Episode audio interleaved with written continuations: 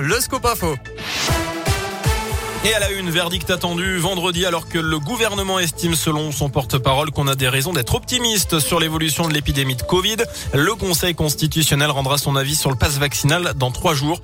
Il a été saisi par plusieurs dizaines de députés et de sénateurs de l'opposition, certains complètement opposés à ce passe, d'autres voulant s'assurer qu'il y ait des garde-fous pour accompagner ce texte. La classe politique s'indigne depuis hier soir et cette révélation de Mediapart. Jean-Michel Blanquer, le ministre de l'Éducation nationale, était en vacances à Ibiza lorsqu'il a dévoilé le nouveau protocole sanitaire pour les écoles à la veille de la rentrée de janvier.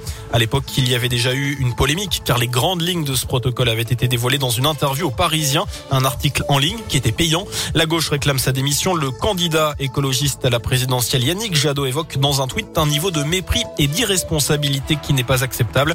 Le ministre de l'Éducation nationale dit regretter la symbolique de ses vacances à Ibiza. Alors doit-il démissionner? C'est la question du jour sur radioscoop.com.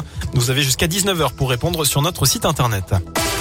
Dans le reste de l'actu, le début d'un procès hier devant les assises de l'Allier. Deux hommes comparaissent à Moulins pour un délaissement ayant entraîné la mort. Euh, il leur est reproché d'avoir abandonné un ami fortement alcoolisé dans un fossé en juin 2018. Hier, les deux individus ont reconnu être liés à la mort du quinquagénaire qu'ils avaient préalablement chargé dans le coffre. Ils encourent 20 ans de réclusion criminelle. Dans la région, une mère de famille sera bientôt jugée pour délaissement de mineurs, cette fois de moins de 15 ans.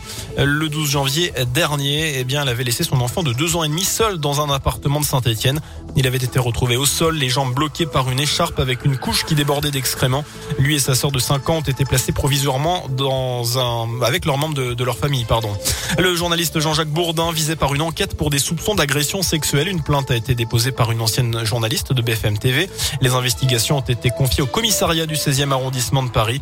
La plaignante, aujourd'hui âgée de 33 ans, affirme que Jean-Jacques Bourdin l'a saisi par le cou et tenté de l'embrasser à plusieurs reprises dans une piscine d'un hôtel de Calvi en Haute-Corse. C'était en 2013 lors d'un déplacement professionnel. On passe au sport. Le plateau du 7e All-Star Perche qui se déroulera samedi 19 février à la Maison des Sports de Clermont commence à prendre forme. La première annonce, hier, la présence d'Anzelika Sidorova, la championne du monde de la perche 2019 et vice-championne olympique en titre. Âgée de 30 ans, la perchiste russe avait déjà participé au grand meeting clermontois en 2018 et 2019. Et puis Arthur Rindarkner s'est qualifié tout à l'heure pour le deuxième tour de l'Open d'Australie. C'est du tennis. Il imite Benoît Père, Richard Gasquet et Alizé Cornet qui se sont imposés un peu plus tôt. Enfin, si vous n'êtes pas trop du stand Michelin, vous avez jusqu'à 17h et bien pour participer à un job dating.